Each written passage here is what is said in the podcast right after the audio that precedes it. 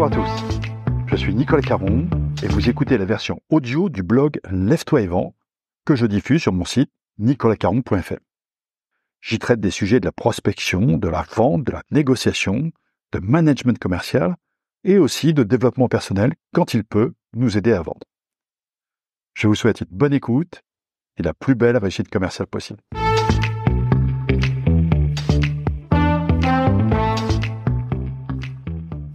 Aujourd'hui, un article de management commercial. Son titre, Formation commerciale, 5 pièges à éviter. J'ai dirigé un cabinet de formation commerciale pendant près de 20 ans. J'y ai vendu et déployé de très nombreux projets qui concernaient des populations de quelques personnes à plusieurs milliers. J'ai vraiment pris beaucoup de plaisir à faire ce métier. Mais je dois l'avouer, j'ai régulièrement été choqué par des situations qui me paraissaient complètement ubuesques. Parfois, mes clients comprenaient ma surprise et réagissaient. Parfois, ils préféraient tuer le messager, et dans certains cas, c'est vrai, je ne disais rien, car je n'avais pas toujours l'âme de Don Quichotte. Alors, si vous vous apprêtez à mettre en place un projet de formation commerciale, voilà mon top 5 des pires absurdités que j'ai pu rencontrer. Déléguer le choix du programme et ou des intervenants au RH, récompenser le fait de se former, former des touristes, croire au miracle, ou tout mélanger. Passons en revue tous ces pièges, et si ça vous permet de les éviter, j'en serai ravi. Le premier, déléguer le choix du programme de formation commerciale et ou des intervenants au département RH. Alors, je risque de me faire mal voir des RH, mais vraiment, ça n'a rien de personnel. Je trouve que travailler aux ressources humaines est tout à fait noble et je n'aurais sans doute jamais été capable de bien faire nombre de tâches que ces services ont à accomplir. Donc, respect pour ça. En revanche, quand il s'agit de décider du programme d'une formation commerciale, je ne suis pas certain que les meilleurs décideurs soient au RH. Nombre d'expériences m'ont convaincu du contraire. Par exemple, non, savoir combien de méthodes pédagogiques différentes vont être utilisées pendant la session n'est pas forcément le meilleur critère de choix. Non, dire à un prestataire qu'il est sélectionné avec sept autres cabinets pour répondre à un appel d'offres en trois étapes qui aboutira au fabuleux privilège de former 15 collaborateurs ne donne pas envie aux meilleurs de concourir. Non, demander à tester des contenus d'une formation commerciale quand on n'a jamais vendu quoi que ce soit soi-même n'est pas une bonne façon de se faire une idée. Bref, le meilleur casting pour sélectionner un cabinet de formation commerciale est le manager commercial, voire un panel de commerciaux. Ce sont eux qui seront posés les vraies questions et valider si les réponses sont crédibles et adaptées à leur métier. Ensuite, au RH d'assurer la mise en œuvre la plus efficace possible. Deuxième piège, récompenser le fait de se former. J'ai très souvent été choqué par les efforts déployés dans certaines entreprises pour convaincre des commerciaux de bien vouloir suivre une formation commerciale, qu'elle soit présentielle ou distancielle. Dans ces entreprises, qui sont tout à fait remarquables, les choses sont souvent bien faites et une énergie considérable est mise en place pour proposer le meilleur accompagnement possible. Et pourtant, il y a encore des situations où les managers directs doivent faire preuve de trésor de diplomatie pour convaincre des collaborateurs de bien vouloir participer avec la bonne volonté nécessaire aux formations proposées. Il m'est même arrivé de voir des sociétés mettre place des systèmes de récompense pour ceux qui feraient bien leur programme de formation.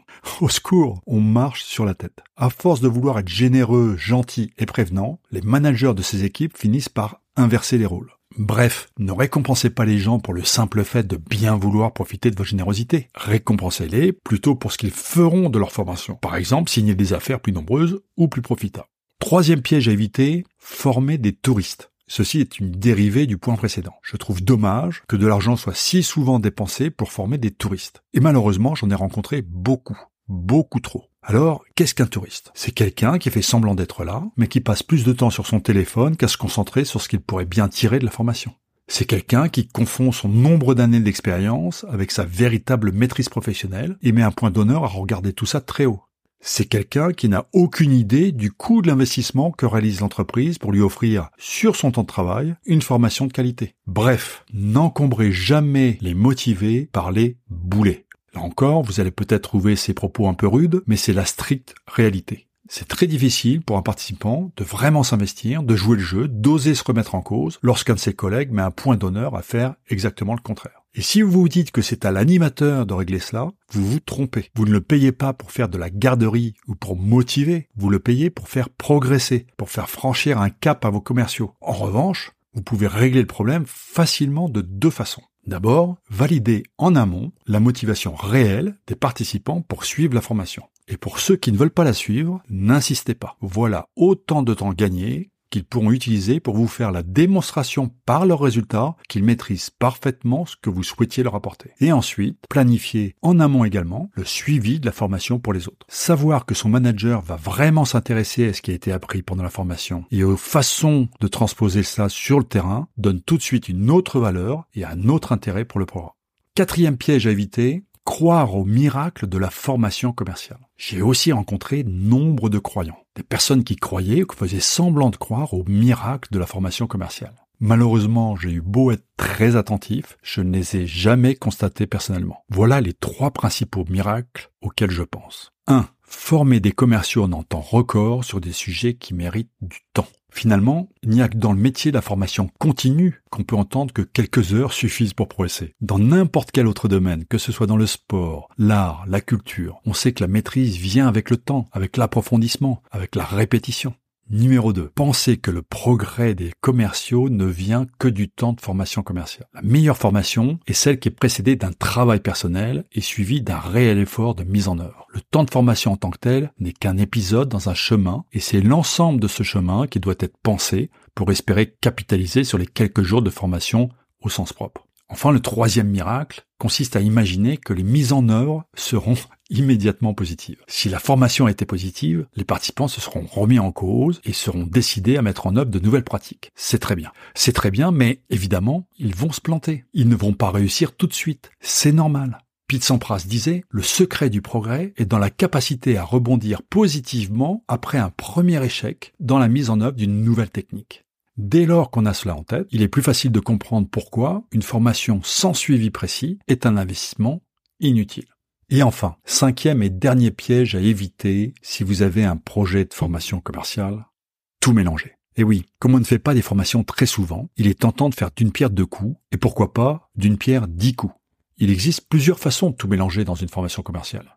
Mélanger les thèmes, il s'agit alors de cumuler en un temps réduit des sujets dont chacun mériterait à lui seul plusieurs jours pour vraiment aller au fond des choses. Mélanger les objectifs. Ce doit être une formation, mais aussi un grand moment de team building et pourquoi pas également une session d'évaluation. Mélanger les rôles. Le consultant doit former, mais aussi passer des messages managériaux au nom de ceux qui n'ont pas le courage de le faire. À force de tout mélanger, on ne fait rien à fond. Mieux vaut se concentrer sur un objectif, un seul, le plus précis possible, et le travailler à fond. C'est ainsi que les caps se franchissent vraiment. Voilà, j'espère que ces quelques rappels vous seront utiles si vous avez un projet de formation commerciale à mettre en place. Personnellement, je n'anime plus aucune formation commerciale moi-même, mais si vous avez besoin de conseils pour affiner votre projet, n'hésitez pas à me joindre. Et voilà, c'est tout pour aujourd'hui. Si vous voulez en savoir plus sur mes livres ou sur mes conférences, rendez-vous sur nicolascaron.fr. D'ici là, bon business à tous.